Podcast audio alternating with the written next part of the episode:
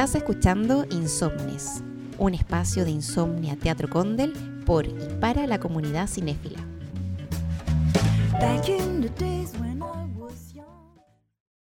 Hoy soy lo que quiero ser. Soy una Barbie girl. no sabía cómo partir. Hola, Vale. Hola, Fran. ¿Cómo están? Hola. Oye, gracias por la invitación. Sí, estamos, eh, hoy día tenemos una invitada especial, perdón por la, la, mala introducción. Mi nombre es Valentina, estoy con Dafne y con una invitada especial que se llama Francisca. Hola, ¿cómo están? Oye, soy la más Barbie acá de Insomnia, yo creo, la mentira. Sí o sí, cuando sea el estreno Barbie, yo voy a estar de rosado. Todos vamos a estar rosados. Hasta Leo Torres va a estar de rosado también. Bueno, les contamos que la Fran, Francisca Droppelman, es nuestra productora en Insomnia Teatro Condel y es nuestra invitada especial para este podcast que hablaremos sobre el estreno de Barbie. Ustedes conocerán a Fran de eh, películas tales como Corriendo por todo Insomnia, eh, con, una, con un lápiz y el celular y como con una tabla preguntando por ustedes, quiénes son sus nombres, buscando como a los invitados. La persona que está detrás de que todo esto sea tan increíble. Oye, yo y Carla hoy también. Sí, que... saludo a la Carla que no pudo acompañarnos hoy día, pero que tenía todas las ganas. Sí, nos juntamos hoy día porque dijimos como, viene Barbie, viene el gran estreno de Barbie, la nueva película de Greta Gerwig, y tuvimos que salir del closet un poco de nuestro amor por Barbie. En el fondo, yo siento que llegó una época en que a la gente le empezó a dar como un poco vergüenza decir que les gustaba Barbie, y yo creo, a mí, probablemente yo también pasé por eso. Y de repente teníamos este boom que surgió con, la, con que cuando avisaron que Greta Gerwig iba a dirigir esta película y fue como, no, tenemos que ponernos en, la, en, la, primera fila, en la trinchera de esta pelea y decir que a nosotras nos gusta Barbie. Por distintas razones, y tenemos muchas críticas también, pero vamos a hablar de Barbie. Sí, bueno, por, por mi parte, para mí fue súper contradictorio porque yo decía, yo quería tener muñecas para mi hija con pertinencia cultural, que sean latinas, etcétera, hasta que llegó la primera Barbie a la casa. Y cuando llegó la primera Barbie a la casa, que creo que fue Anna de Frozen, o fue Elsa de Frozen, ahí como que me empecé a cuestionar, porque claro, eh, te agarra y te atrapa la Barbie, tiene muchas cosas que, que a las niñas pequeñas les atraen mucho, pero ahora tenemos muchas más opciones de Barbies, como Barbies latinas, Barbies con cuerpos como más, mucho más naturales, body positive y todo ese fenómeno nuevo que se está dando. Entonces, eh, era necesario hablar de Barbie, de, de, por qué la amamos y por qué nos genera contradicciones. Espera, Daphne, yo siento que esta transición fue un poco extraña, porque dijiste como cuando llegó la primera Barbie a la casa y hablaste de Frozen y como que hubo un espacio de temporal en que da la impresión de que tenéis cinco años, porque Frozen no es tan, no es tan antigua, entonces como aclaremos que es porque son para tu hija. Sí, son para mi hija. De hecho, el, el, único juguete que he comprado para Lanto, que en realidad ha sido para mí, ha sido Rita la ratita, un títere. pero todos los demás son 100% para ella.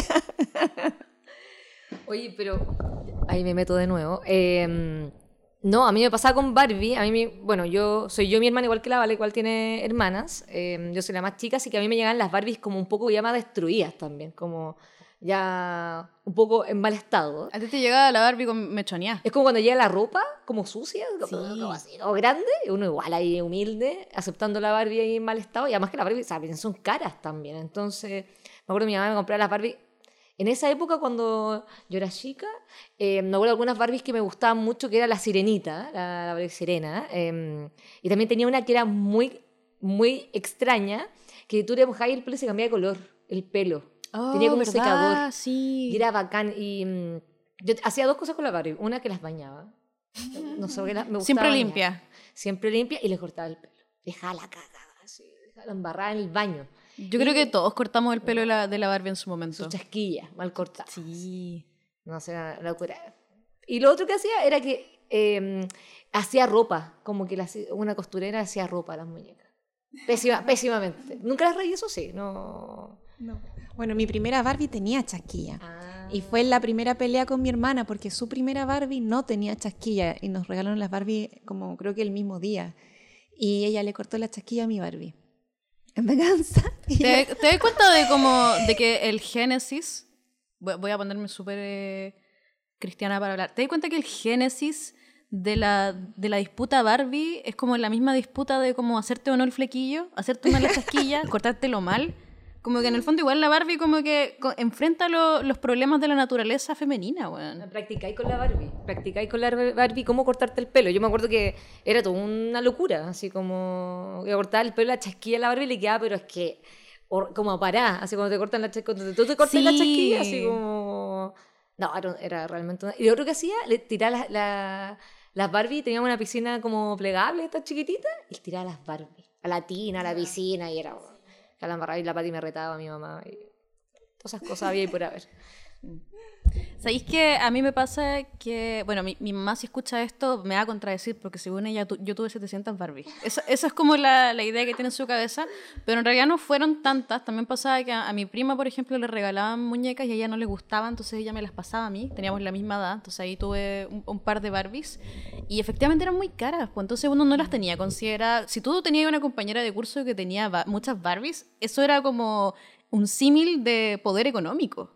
Sí, Barbie era regalo de En, Navidad. en especial no si era, una como día en especial si era la última Barbie, como la, la última el último lanzamiento de Mattel, que generalmente tenía que ver con las películas, con algún fenómeno cultural que estaba pasando, que creo que es algo muy importante de Barbie, que siempre está como asimilada a los fenómenos culturales.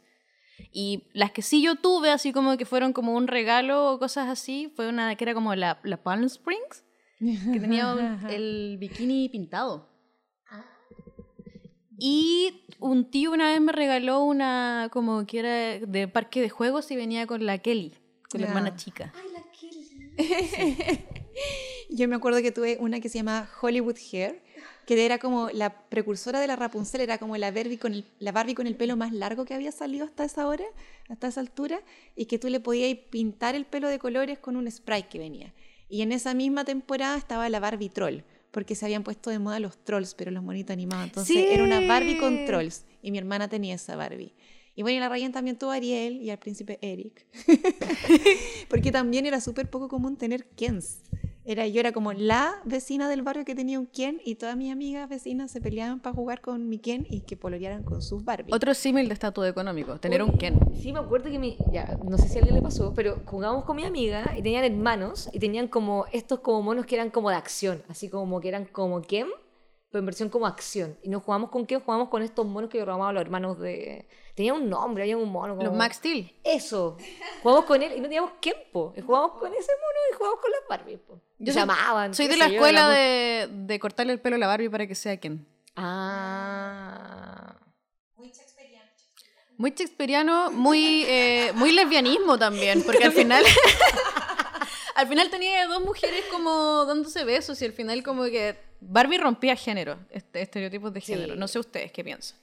Yo creo que es como, es como, por ahí lo estábamos conversando como un juego doble entre que la Barbie, por un lado, quiere representar esta liberación de, de la mujer y salir hacia el público, como hacia la vía pública, como Barbie ha tenido como 200 empleos a lo largo de la historia de, de Barbie, científica, astronauta, empresaria, bombera, pero por otro lado te impone un estándar de belleza que no es tan latino, que es difícil de alcanzar y que creo que lo han, lo han ido mejorando actualmente. O sea, yo ahora tengo una, una Barbie muy cuerpo latino que yo lo compré específicamente para que Gan tuviera la diversidad de cuerpos. Yo siento que eh, acompañado de, esta, de la publicación de este podcast deberíamos compartir una foto con las Barbies que la Dafne le ha comprado a la Antu, porque son demasiado divertidas. Ustedes, yo siento que hay, hay un negocio que la Dafne no está explotando, que es el de las Barbies Valpo, porque son las Barbies más Valparaíso del me mundo. Imagino, me imagino la- yo metiéndome la vida, me- la Antu en la- con la cabecita en la ventana, haciéndonos los looks de, de, de, de Camin. pues, No, es que, Fran, son las Barbies que podrían estar vendiendo No. hamburguesas de soya en la Pinto. O sea, sí, lo que pasa es que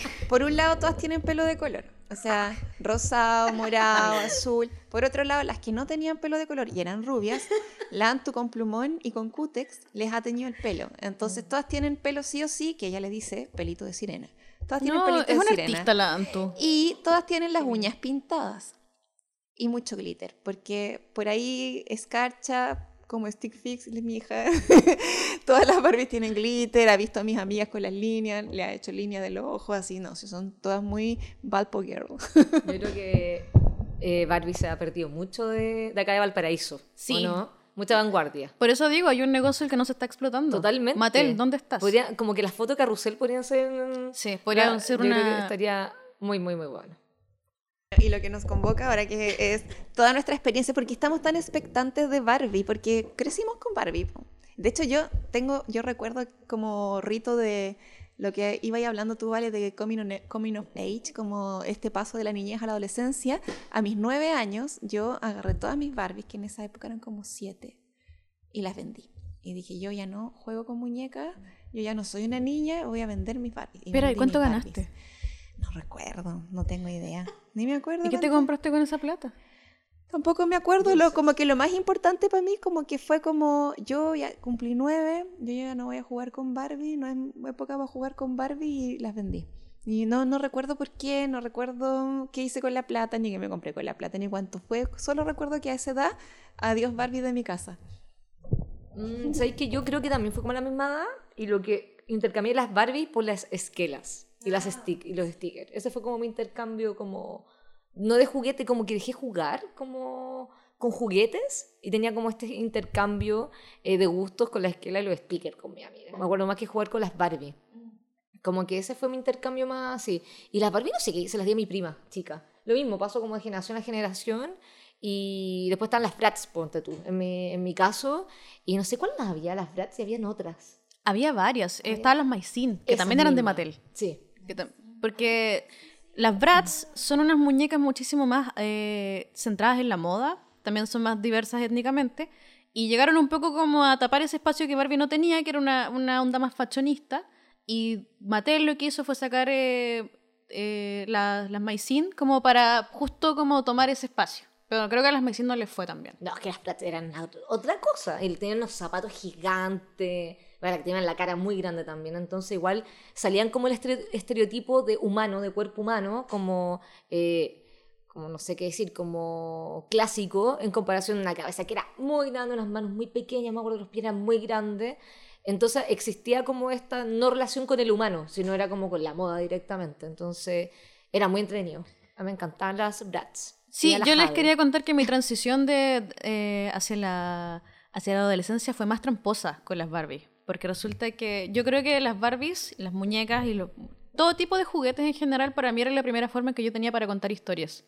Porque en el fondo, una de las cosas más bonitas que creo que, yo- que te otorgan este tipo de juguetes es que te dan a ti la posibilidad de crear ficciones, de, de poner una, una historia eh, que hoy día va a esto y, y va a no sé dónde, hoy día tiene una fiesta la Barbie y se va a encontrar con no sé quién, tú estás como armando una teleserie de Además, yo creo que como tus papás y, y, y creáis historias. Veis Exacto. Como familia y creáis en los lugares no a los que qué. tú no podés ir porque todavía eres muy chica, no, no tienes la posibilidad de entrar a esos lugares, entonces tú te imagináis, es, una, es un gran desarrollo para la imaginación. Es una película, en verdad. Y en mi caso, lo que pasó fue que igual creo que le pasé mi, como dijo la Fran, tengo una hermana, pero la mía es más chica, yo creo que le pasé las Barbies a ella. Ella no, nunca fue muy buena para jugar con las Barbies, eso sí. Entonces probablemente ahí las regalaron. Y después tuve otras Barbies que compré en ferias de las pulgas porque a mí me gustaba mucho la ropa y me gustaba hacerla. Yo cosía muchas cosas con, los típicos retrasos de, retrasos de prendas que quedaban cuando te hacían la basta, por ejemplo. Y hubo una época en que yo estaba muy obsesionada con la película María Antonieta. Entonces le hice un vestido de María Antonieta a mi Barbie eh, muy en secreto. Era como un día muy sábado en la tarde. Según yo me quedó espectacular. No sé si, no sé si esa estará en algún lado. Pero con Converse, ¿o ¿no? O así nomás. No, sin Converse. No, de hecho no tenía zapatos. Que si, si te podías comprar zapatos de Barbie también erais poderoso. Sí, sí, es verdad eso. Sí. Y nada, pues pensaba como que también podíamos contarles un poco de la historia del origen de Barbie como muñeca. Dale, nomás vale. Ya. Prepárate. Ah. Aquí voy a sacar mis libros de historia. Bueno, Barbie es una muñeca de la, de la marca Mattel que fue creada por ahí por los años 50. Y la, cre- la creadora, que se, creo que se llama Ruth Handler, es la esposa de uno de los co- copropietarios de Mattel, cofundadores.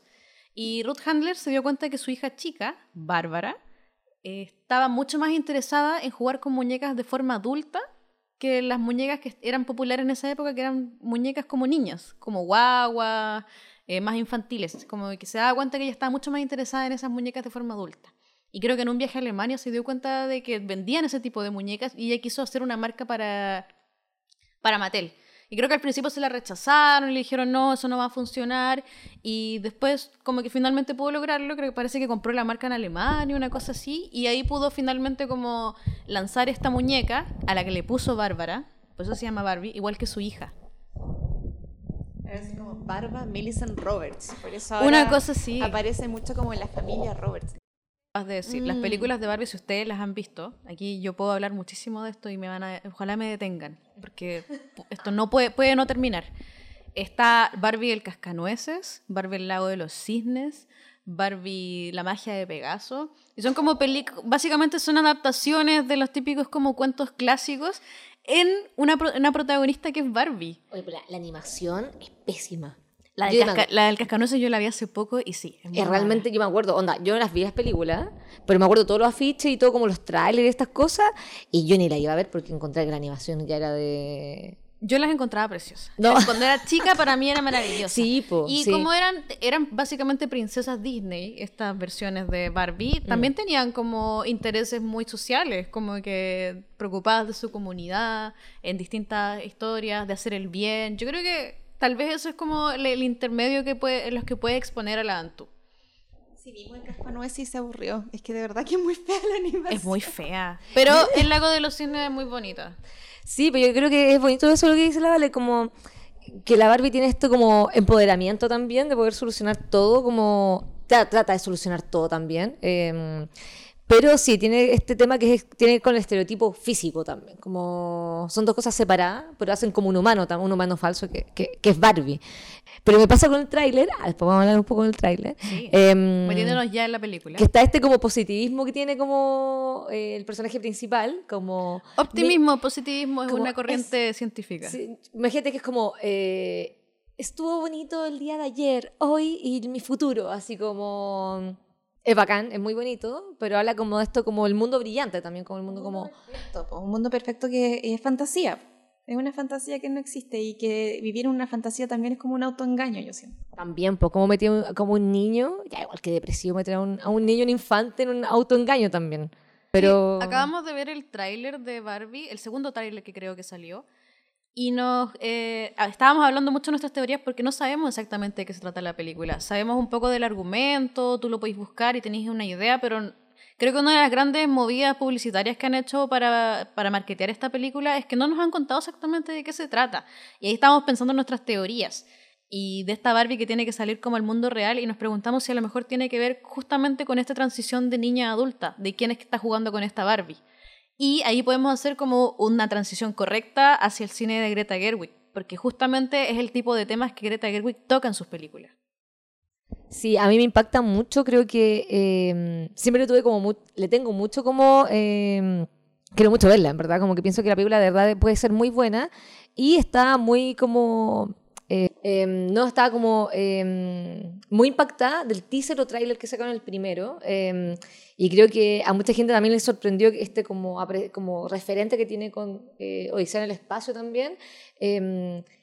cómo empieza con estos colores bien oscuros también, este como especie de... eh, con los simios, como algo muy, muy extraño y un referente popular también para el cine, y encontramos que esta Barbie más grande que los, que, los mismos simios también, ¿no? Entonces, eh, da un empo- empoderamiento que es impactante dentro como de, este, de esta imagen que se ve como cinematográfica, y, y después de ver los otros trailers también va quedando un poco más metida también, cuando van pasando los otros videos también. No sé si ustedes sabían, pero esta película se iba a hacer hace mucho tiempo y creo que la protagonista iba a ser Amy Schumer, que es una comediante. Y nadie le tenía mucha fe. Después ese proyecto se abandonó y de repente como que salió que Greta Gerwig iba como a dirigir una película de Barbie y todos quedamos muy como, ¿qué está pasando? Vamos, Greta. ¿Qué es lo que va a suceder? Y mm, a- yo leí una entrevista que dio Margot Robbie que dijo como, me pasaron este guion y yo dije como, esto es increíble, no la van a poder hacer nunca. Y ese tipo, ese son el tipo, tipo de formas que a mí me venden una película. ¿Qué es lo que está haciendo? ¿Qué está pasando por la, meta- la mente de Greta Gerwig? También leí otra cosa que dijo Greta Gerwig al, al respecto a esta película. No sé si ustedes han visto la campaña de marketing que han hecho, que yo creo que Mattel invirtió muchísimo dinero acá en que muestran todas estas Barbies, la, esta Barbie es presidenta, esta Barbie es una sirena, esta Barbie es todo esto, y él solo es Ken. y lo que leí que Greta Gerwig dijo al respecto es que, eh, volviendo de nuevo al, mito cristiano, Barbie es como el opuesto a cómo funciona la historia de Adán y Eva, porque Barbie fue primero y Ken sale porque existe Barbie. Yo no sé, los niveles en los que la mente de Greta Gerwig está operando en este momento no se pueden entender como todavía, como que ella está, ella está más lejos que nosotros. Su intelectualidad es más fuerte que la nuestra. Ahí yo quedé, yo no tenía idea que estaba esto detrás y ahí quedé como, wow. O sea, Barbie hija de Lilith, una cosa así, como adiós Adán y Eva, Barbie hija de Lilith. Barbie es la primera mujer y la Barbie es todo. Es un universo completo donde Ken solamente es un espectador. Bueno, igual tiene que ver con el primer video que te contaba, como Exacto. que totalmente. Ahí está la alusión a 2001 Dice al espacio. Es la creación de la herramienta, ah, del futuro, del trabajo también, po. Del, de, la, de la proyección de lo que somos. así, también. de la evolución del mundo, po. La mujer como principal fuente de, de poder. Y la mujer que puede hacerlo todo. Barbie es astronauta, Barbie es eh, profesora, Barbie es doctora, Barbie es abogada. No, igual, impactante lo que me dijiste, que eh, Margot haya dicho eso, como que la película no se podía hacer con la cantidad de tecnología que hay. No, pero no es por un tema de tecnología, es por un tema de como no nos van a dejar hacer esto. ah, entiendo. Entonces ya. imagínate, y de hecho creo que hubo problemas con Mattel en que No. Mattel dijo, no, así como no, no va a pasar esto. Cuático. Y si ya lo lograron, no, no sé qué esperarme. ¿Cuántas cosas de pasada de producción ejecutiva habrá pasado por esa película? Yo creo que por eso eh, los tiempos de producción de, so- han sido súper largos también. Exacto. Entonces, del rodaje hasta que salió la película en, en proyección, yo creo que por temas de dirección, de producción ejecutiva directamente, ha sido todo un tema. Como dices tú, como primer corte, no. Segundo corte, no. Cuarto corte, no. no hasta llegar a una idea un poco más general también. po. Si al final la venta de productos también te hacen como modificar tu idea desde el inicio también. Como que al Exacto. final el- este Hollywood también te hace modificar todas las ideas que el director eh, supuestamente al inicio tenía. Por eso el cine tampoco termina siendo tan como eh, sincero. Nunca termina siendo la idea del cine tan sincero porque trabaja mucha gente también Hay ligada al- demasiada gente al, marketing esto. también. Sí. Y, y sensible. La Fran, trabaja, la Fran trabaja en cine también, entonces ella sabe de lo que habla. No, pero no nosotros, soy- nosotros asentimos. Pero acá Daphne y Vale saben mucho más de nombres. Yo soy muy mala con los nombres y viendo películas. Antes había muchas películas, ya, ya no tanto. Yo vengo a compartir que este es el único multiverso del que sé demasiado. Como de que siempre eh, veo a la gente hablando de cómics y entendiendo demasiado de lo que hablan, o de videojuegos, de cualquier tipo de cosa del, dentro de la cultura popular en que parece que todo el mundo sabe tanto y yo simplemente soy una persona que capta un poco las cosas que pasan, pero cuando empezó todo el marketing de Barbie dije como, yo entiendo todo lo que está pasando acá, yo conozco todas las referencias. Había una, mostraban uno de los marketing, una de las Barbies es que es de Happy Family. Y esa es una Barbie que tenía una guagua. Y yo me acuerdo de eso y que tenía, fue muy Tenía, polémico. lo- tenía un agujero en el estómago que se Era sacaba muy, una eso fue guagua. muy polémico. Sí. Tuvieron que sacarlo del mercado porque era demasiado como gore. En el fondo se le abría la guata y sacaba ahí una guagua. Era muy gore y Sí, lo era, sacaron. era como una guata desmontable. Y yo me acordaba de eso. Y de la canción. Forma parte de Happy Family. Como, como la película de Cronenberg, así como sacar la guaguita de adentro. No sé, como, de- como muy extraño también. Sí, yo como- creo que por eso me gusta el body horror. Yo creo que sí, vale. Todo es por Barbie. Todo, lo, todo se, se, se reduce a Barbie. Es que ¿sabéis qué es lo que me pasa? Cuando yo era chica y les contaba que efectivamente no podía tener tantas Barbies como me hubiera gustado tener, había una juguetería en el primer piso del Mall Marina Arauco. Usted, si ustedes son de, de la quinta región comprenderán. Esa juguetería para mí lo era todo. Si yo salía con mi papá, porque nosotros vivíamos relativamente cerca y pasábamos a comprar lo que sea que era el supermercado, cosas así, siempre tenía la oportunidad de ir a esa juguetería.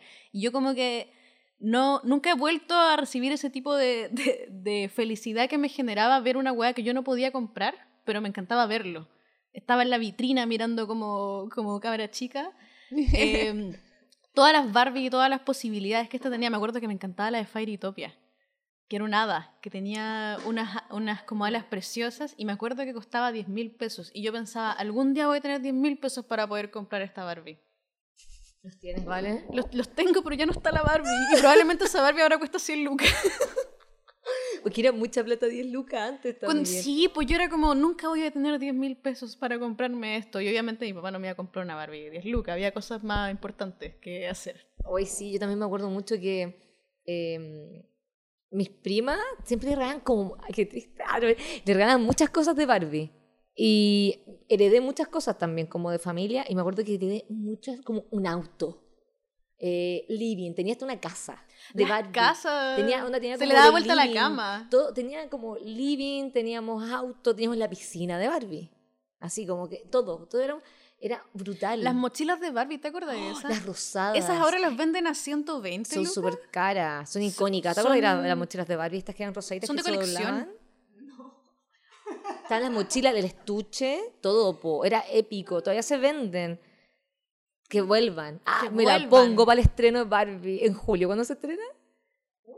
Tene- Julio. Estaremos en- por el 19 de julio, tengo entendido. Entonces, por favor, lleven su mochila de Barbie. Vengamos todos, Todos. disfrazados. Yo creo que todo es de rosado, digo yo, ¿no? Todos sería, de per- rosado. sería perfecto. Es muy chistoso porque yo acabo de hablar un montón de Barbie, de todo lo que me encantaba, vestía completamente de negro. Las góticas tenemos nuestro, nuestro corazón para Barbie. Sí, totalmente. Bueno, yo lo que les quería proponer era que vayamos desmenuzando la película. sí, porque nos han dicho, nos han dicho muy poquito de la película. Yo creo que han hecho un trabajo de marketing que es bien interesante. Pero si ustedes se van a buscar a la sinopsis, solamente te dicen que eh, a una Barbie que ya no es tan perfecta la expulsan de Barbieland. Y no dice más, la sinopsis es muy, muy breve, muy, muy, muy pequeña. Y nos trae como protagonista a Margot Robbie, que es una actriz que es muy similar a Barbie estéticamente. No sé si ustedes piensan eso, yo creo que es como la actriz perfecta para interpretar a Barbie. Nació para ser Barbie. Es como que basta. Así como que. y Yo encuentro, es que además encuentro que actúa muy bien y es hermosa. Es como ya. No puede ser más Barbie. Si ustedes no están tan eh, relacionados con la imagen de Margot Robbie, es también la actriz que hace de Harley Quinn. También, bueno, trabajó en esta película que se hizo muy conocida de Martin Scorsese. eh, El Lobo de Wall Street. Sí. El Lobo de Wall Street, eh, Hollywood, em, también Va- estuvo es, la de Babylon. Babylon. Sí. No, pero también Once Upon in Hollywood, sí, Ah, en donde sí, ella, Once Upon a Time in ella Hollywood. aparece, Ella hace de sí. Sharon Tate. No, y lo hace excelente, o sea, es una muy buena Sí. actriz. A mí me gustó mucho en I, Tonya, que es una película biográfica de una, patinado- una patinadora. Eh, es muy buena, es muy es un como un thriller muy loco al respecto de una tragedia que, vivi- que se vivió alrededor de ella. Y creo que Margot Robbie es una actriz con eh, que está, está en la cima en este momento. Además Y- se ve muy y por, buen- y agradable por buenas razones. Sí, como que se ve una persona muy agradable. No sé cómo será, pero se ve muy como simpática, no sé, como muy liviana también. Me gustaba, me ha gustado mucho lo que ha hecho con Barbie ahora, con esto de ya sacarse fotos, la avant premiere y todos estos temas como vestida de rosado, con brillos. Sale del aeropuerto vestida de pie a cabeza con, con esto muy como identitario del color rosado, amarillo, blanco, etcétera. Así que Yo lo que quería hacer era que habláramos, ya que no tenemos tanto conocimiento al respecto de la película y cómo se va a desarrollar, es que habláramos un poco del cine de Greta Gerwig y un poco como por, eh, por arrastre acerca del cine de Noah Baumbach, que es el co-guionista de la película y además el esposo de Greta Gerwig. Me gusta poder decir finalmente el esposo de, en vez de la esposa de, que generalmente es lo que decimos. Como, como que es- quiero- sí. esta direc- este director, esta es la esposa de este director. Es que yo quiero ser hija de ellos. Así como, por ¿O favor. no? eh, yo bueno, quiero- ellos tienen hijos. no quiero nacer de nuevo, pero ya, quiero, quiero reencarnar en algún momento un hijo, nieto, no sé, de, de Greta de Noa, por, ¿O fa- no? por favor. Así como sacar toda su inteligencia, así como mejor mezcla de una actriz con un director o actor, con actor o actor con director. Onda, encuentro que es la mejor mezcla, así no... Fran, tú conoces más del cine de Noah Baumbach. Cuéntanos un, Un poco, de, de cómo es este caballero. Ay, soy bien, no me acuerdo mucho, pero onda, sí me acuerdo, pero para mí mi película favorita es Francis Ha, creo que... em, mira, lo importante de este director, que tiene algo muy interesante, es que tiene un nivel de diálogo que para mí muy pocos directores lo tienen, ¿ya?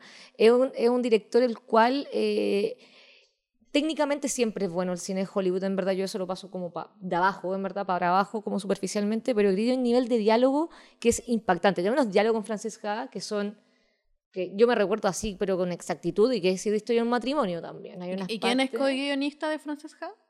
Eh, no.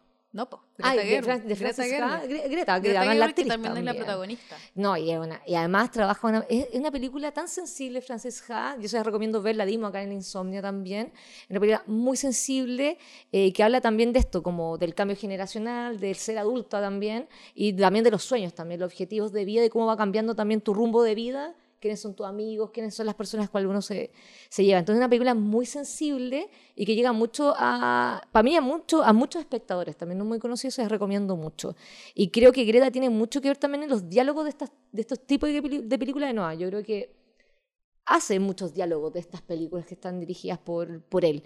Eh, y también que decir también de Greta con las películas que tiene. Mujercita, Lady Bird, ¿cuál más tiene? Esas dos. Esas ¿no? dos como Mm. directora. Yo creo que Greta Gerwig encarna muy bien a una generación, encarna muy bien la emergencia juvenil, adolescente, que ella ha plasmado en sus películas tanto como directora como guionista. Eh, ella eh, le, ha- le habla a esta generación que no tiene mucho el rumbo de las cosas, que, que está viviendo un mundo muy distinto al que nos entregaron nuestros padres. Greta Gerwig igual es mayor que yo, pero entiendo que igual estamos compartiendo un tipo de generación Sí. en que ya, ya no, no trabajamos de la misma manera y que a los 30, donde a los 30 años es una edad súper aceptable no saber exactamente a dónde va. Es impactante. Yo creo que ponte tú Lady Bird, aunque es más joven, este protagonista, eh, ella y la mamá también tienen problemas muy personales ligados al amor, a la vida, al futuro, a todo. Como que es transversal tanto la edad, pero muestra también como el papel de la mujer también, como fuerte, pero también muy sensible también. Como yo tengo estas decisiones, pero también soy un personaje muy sensible, como tomando eh, claridad en la vida también, como sin rumbo, pero pero fuerte también, como con su intensidad. Yo creo que es un personaje súper intenso también. Yo creo que en Lady Bird eh, eh, pocas veces, en general, porque la- los directores nunca no son tantas mujeres Mm. en el mundo de la dirección, Sí. lamentablemente. Cada vez está, me- está mejorando ese tema y me encanta,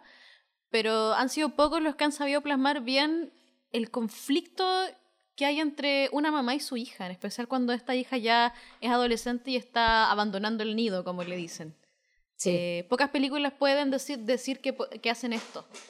Que, que te hablan acerca de un conflicto donde hay a la vez eh, amor, mucho amor, pero donde, donde también hay, hay faltas y carencias que no se pueden resolver fácilmente.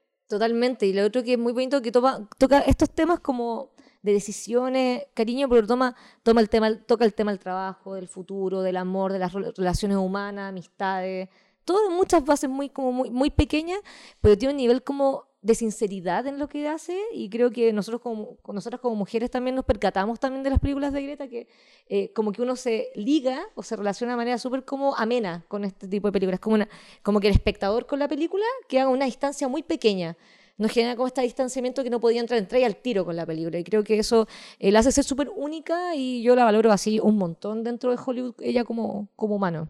si ven Mujercitas que está dispuesta en plataforma, es preciosa. O sea, cómo trabajó los personajes, la Hawkes, eh, también es la protagonista de Lady Bird, eh, las vueltas que le da eh, Timothy Chalamet lo hace súper bien, igual la, familia completa, cómo profundiza también en el personaje de la hermana, porque en las otras, en las versiones anteriores de la Mujercita, solo se, se ve pues, muy someramente cuando finalmente el protagonista se queda con, con la hermana más pequeña, pues, pero en esta versión de Greta Gerwig como que se ve que la hermana, como, como ese personaje dura en el tiempo, eh, explora su libertad, se va a París con la tía, se trata de transformar en pintora, pero también asume que en su época eh, no puede ser libre si no tiene un marido.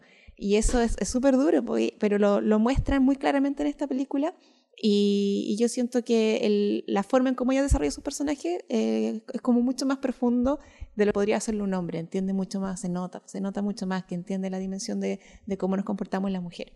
Es algo muy bonito que nos ha traído el cine de Greta Gerwig, que finalmente eh, yo, igual creo que hay directores a los que les, doy la pasada y digo, creo que ellos entienden bastante bien cómo funcionan las relaciones femeninas, no lo voy a negar. Pero ahora que Greta Gerwig est- está con, con el nivel de eh, audiencia que tiene, una persona poderosa básicamente, como que es una persona que está haciendo una película con Mattel, con Warner. Entonces como que me encanta que ella tenga este, este poder en este momento porque en el fondo tú estás, cualquiera puede ver sus películas y darte cuenta como ella entiende. Como veis Mujercitas en una película en la que le da una agencia a un personaje, que es el de Florence Pugh, le da una agencia que en otras versiones no tenía. Porque Greta Gerwig es una persona que se estudió mucho el libro. A mí me encanta Mujercitas del libro. Eh, con mi mamá nos gusta mucho, de hecho fuimos a ver la- el estreno. Nos gustaba mucho la versión con eh, Winona Ryder, que es muy bonita, pero en esta la adaptación eh, le, da, le da muchísima más profundidad a los personajes que en otros lados no le había dado. Generalmente el personaje de Joe era el que siempre se llevaba más eh, todo, el- todo el protagonismo y, y toda la profundidad y los otros quedan un poco rezagados a, la esquina, ¿cachai? Y, a- y acá les da este tipo de, de fuerza. em, yo una- también leí una entrevista de Greta Gerwig sobre Mujercitas y ella decía, Toda, todo lo que sale en la película eh, son cosas que yo leí de Louisa May Alcott, como son pe- pensamientos que ella decía, incluso si no están dentro de la película, me leí sus diarios, todas las cartas, todos los pensamientos de Louisa May están dentro de Mujercitas, excepto una cosa, que es lo único que yo sí puse, que es cuando le dice, cuando la hermana se va a casar, cuando la Meg se va a casar, y ella dice como, eh, no te cases, como que nunca va a ser como, eh, como que estás como enamorada ahora, pero él nunca va a ser tan entretenido como nosotras. Y eso, ella dice que eso es algo que sí le dijo a un amigo una vez que se iba a casar. ¿Sabes qué? Yo creo que tiene algo muy bonito que dices tú, que estaba pensando que ustedes dos estaban hablando, que hacer una película que sea, porque no es coral, es una película que tiene un tema central y que se habla de muchos personajes, y hacer eso es súper complejo. Sí. Porque no se para por etapas, sino que se introduce en cada personaje. Yo creo que el concepto de la hermandad y de, de la mujer es parte de, esta, de esa película. Como eh, yo, soy, yo soy una persona y yo, mi hermana también tiene un pensamiento diferente al mío y también lo toca. Como que creo que Greta es como parte de estas hermanas, ¿o no? Como tiene un punto de vista como que es parte de esta hermandad y es parte de este diálogo, po. como, se pone al medio del diálogo de la hermana y creo que es súper complejo de hacer, una película súper sensible eh, y lo hace a la perfección también. Como que, y que también hace un poco, también un poco de crítica con la masculinidad también. Entonces, una crítica súper suave eh, y súper bonita también. Como que es una película, además que sale Timothy, ¿qué decir de, de eso? De crítica, nada, ah, no es mentira, pero... em, pero eso, creo que eh, es una persona muy sensible, como que habla, bueno, son estos tiempos, ¿no? Como que la sensibilidad es buena. Ser sensible es bueno, ¿cachai? Y lo ve, y con fuerza, como soy sensible, pero como con intención y con fuerza también dentro de esta película. Yo admiro mucho a Greta, creo que la película Mujercita es como eh, una gran película y una película muy compleja en, en guion. Muy compleja. Hacer ya una película que ya se hizo y hacer la mejor de la que yo creo que de la, de la- de- yo igual vi la, la primera, es realmente un, un halago. Súper complejo, súper comple- porque tiene tantas referencias, ponte tú, eh, es súper pura, es bien original em, y no cae en algo de época directamente, ¿no? Es como igual es media contemporánea, así que nada, excelente. Nada que decir. Excelente. ¿Cuándo podremos ver Barbie, Daphne? Barbie. Bueno, Barbie es, es muy loco porque el día que estrenamos Barbie, que es el jueves 20 de julio, también estrenamos Tan Inmundo y Tan Feliz. El mismo día. que es el documental hay- hay sobre la vida de hija de perra. Barbie se Eh, estrena a las 3 de la tarde ese día jueves 20 de julio y a partir del 20 de julio lo van a poder encontrar en Insomnio en distintas fechas, pero vamos a tener ese mismo día en la tarde el estreno con Cineforo de Tan Inmundo y Tan Feliz. ¿Y qué otra película vamos a tener ese mismo día? Cuéntalo el tiro, para que lo sepan. Ese mismo día, uh, no Tenemos el gran estreno de Oppenheimer. El mismo día. ¿Verdad? Oppenheimer. Ese va a ser el día más importante de la historia de Insomnia. Vengan, llenemos el, llenemos el teatro, llenémoslo. Tiene razón el estreno de Oppenheimer de Christopher Nolan. Yo creo que hay que venir con muchas tenidas. Yo creo Guau. que tenemos que organizarnos. Tenemos Vamos que- a venir a acampar. Vamos a venir a acampar, Sí. vamos a ver eh, Barbie, vamos a ver Oppenheimer, vamos a ver Tan Inmunda y Tan Feliz. Siento que es un gran día para el cine. El cine ganó. el cine. Yo, yo creo que, que hay que venir así, un concurso, digo yo, ¿no? Algo, algo, esperemos sacar algo. Mira, yo creo que a ver, se vienen sorpresas. Ya, este podcast es la primera sorpresa. Ya, maravilloso. Espere, ahí, atento a redes sociales. eh, yo creo, bueno, también decir que el afiche de Barbie está atómico. Onda, yo vi el afiche y... Hablando de Oppenheimer, está atómico. No, Barbie está atómico. No. No, Nolan también, nada que decir también. Ya, pero ese ya es otro tema para hablar, en- puede ser en otro podcast. Porque eso sigue para largo. Ay, hace poca comedia. Yo no he visto Eh, tanto en ¿tú no has visto una película que se llama Nice Guys? No la he visto. Con Russell Crowe, en que los dos son como investigadores privados de los 70. Ah, yo no la he visto. Muy buena. Sí, es que ahí está eh, Ryan Gosling de padre. Está, ¿qué? Ryan Gosling, Nice Guys.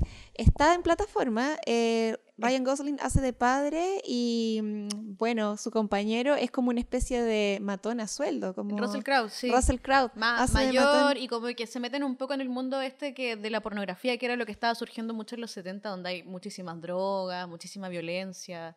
Y es una comedia. Ya, sí que sí la conozco. Dos Claro. tipos peligrosos. Claro. Es la traducción que nos sale. Y la hija de, de Ryan Gosling es como muy una chica muy inteligente que finalmente los acompaña sin querer, se va metiendo en la investigación y es más inteligente y más viva que los dos investigadores. Va, va descubriendo más pistas que su padre. que- Oye, me encanta como que la- la- los insomnes van a salir muy... em, con muchas recomendaciones para que vengan. Oye, saca, saca- sácate una película. Una yo. bibliografía para que vayan a ir a ver Barbie. No pueden ir a ver Oye, Barbie así desnudos. Tienen que ir sí. con una bibliografía básica. Es que tiene tremendos actores. Entonces yo creo Tremendo que. No, y Blade Run- Runner es yo encontré que estaba muy buena también. Bueno, es que hay tantas, que he hecho millones de películas. Sí, ya mucho tiempo Yo en, creo el- que- en la industria. Podríamos tener un podcast hoy hablando de Ryan. En verdad que una locura. Y se ve guapísimo también. Bueno, es que es muy guapo. Creo que me gustan todos. He dicho como, fui a la radio, es Miller, guapísimo. Timothy, ya, bueno, pues ese es mi número uno. Y Ryan yo encuentro que también es muy guapo. Yo igual que- encontré que Ryan Gosling no está dentro de, de los que te suelen gustar. No, pero igual lo encuentro muy guapo. Es que tal vez es tan transversalmente guapo. Puede ser. Pero lo encuentro como un tipo muy inteligente, además. Encuentro un tipo que igual actúa muy bien. Entonces, como que creo que eso también me, me atrae. Es un tipo muy. No sé. Bueno, y dentro de otros personajes de reparto está Will Ferrell. eh, y también está Connor Swindles. Y Connor Swindles, si ustedes vieron la serie Sex Education, él es el, este estudiante que es como un homosexual que está reprimido, está descubriendo su, su sexualidad y que también es muy buen actor y también actúa en películas de época últimamente. Ha salido en pel- varias películas de época. No es el único actor de Sex Education que sale. También ¿Sí? sale la que hace de Maeve, que es, es igual a Margot Robbie, Emma Mackey. Y Emma también McKee, sale. ¿verdad? el- Ahí está, tienes toda la razón, está Emma McKee. Sí, eh, sale el Eric, que es el, el amigo del protagonista en Sex Education, también sale en Barbie. Él tiene un nombre muy impronunciable y no me voy a atrever a hacerlo, así que ustedes pueden buscarlo. Sí, buenísimo. Bueno, está, está demasiado bueno el reparto. Eh, sale Kate McKinnon, Helen Mirren, Dua Lipa va a estar también. Helen Mirren es la narradora. ¿Qué? Helen Mirren es la narradora de la película. ¿Ustedes se dan cuenta el Buenísimo. nivel? ¿Me estás? No. Es que no, tiene que. ¿Sale en la película o no? No lo sé, pero es la narradora. Pero esto es muy bre- No. breaking news para la Es que no, estoy. eh, Voy a poner a llorar. Estoy así de rodillas. No, yo me, me tiro al suelo. Voy a tirar al segundo piso del teatro. Solo soy una chica parada frente a Greta Gerwig diciéndole que la amo. Te amo. Espérate, tengo una sorpresa. Viene Greta al cineforo. de- de- Oh, ya, eso es broma. Eso, yo creo que me desmayo. Sí. Yo lo pierdo todo. No, yo creo que. No, no nací para la fama. Ah, no, mentira, no. No, pero bueno, ahí tenemos harta sorpresa. El teatro va a estar pintado rosado. No, mentira, pero ahí van a ver, algo- se, vienen, se vienen cositas, digo yo. Bueno, si viene de rosado entero, ah, entero, hasta los zapatos puede entrar gratis. Date, ¿cachai? No, la- Finanzas, Marcelo, saludo. ah, No va a retar.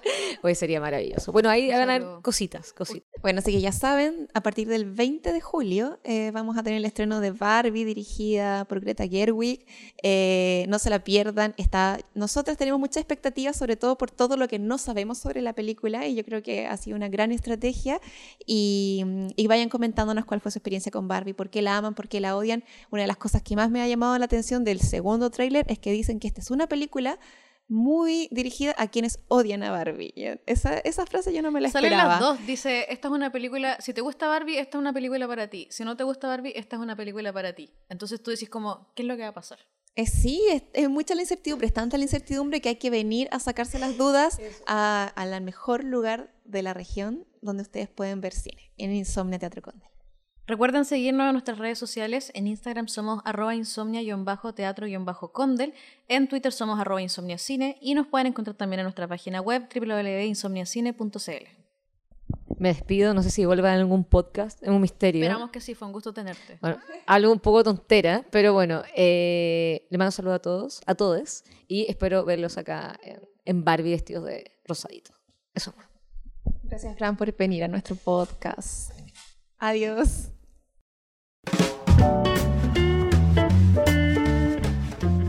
Acabas de escuchar Insomnes, un espacio de Insomnia Teatro Condel por y para la comunidad cinéfila.